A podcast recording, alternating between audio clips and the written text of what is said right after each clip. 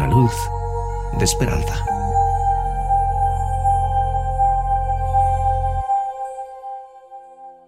Palabras de nuestro Señor Jesucristo, San Mateo capítulo 12, versículos 35. El hombre bueno del buen tesoro del corazón saca buenas cosas, y el hombre malo del mal tesoro saca malas cosas. Ahora imagina que tu cerebro es un gran archivo. Durante todo el día vas recopilando información a través de los cinco sentidos y las colocas en un gran archivo general denominado memoria de corto plazo. Luego por la noche, según alguna información de los expertos, he leído que toda esa información se traspasa de la memoria de corto plazo a la de largo plazo. Sé que no es una explicación científica, pero es como si tuviéramos un grupo de secretarias archivando todas las piezas de información. Vistas, sonidos, olores, sensaciones, en los gabinetes del archivo donde están guardadas nuestras experiencias previas.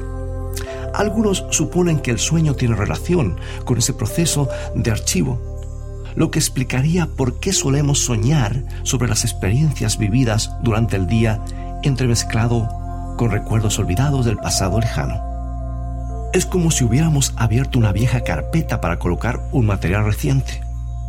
Ahora bien, esto es lo que quiero señalar a la luz del versículo toda la información que reunimos durante el día, lo que vemos, oímos, vivimos, ingresa en nuestra mente, permanece allí para siempre.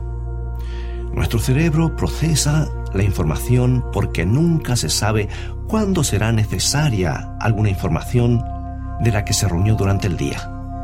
Algún día, cuando te enfrentes con una decisión importante o una difícil crisis moral, el cerebro buscará en sus archivos una información que sea útil para tomar una buena decisión. ¿Qué sucede si llenas tus archivos con mala información? Digamos que te encuentras con la posibilidad de hacer una ganancia rápida, haciendo la vista gorda ante algo ilegal, o que recibes algún tipo de propuesta indecente. Si has mirado a miles de personas tomando decisiones equivocadas en películas y programas de televisión cuestionables, y las cosas les salen bien, incluso lo disfrutan, ¿qué, vas a ¿qué va a encontrar tu cerebro en sus archivos?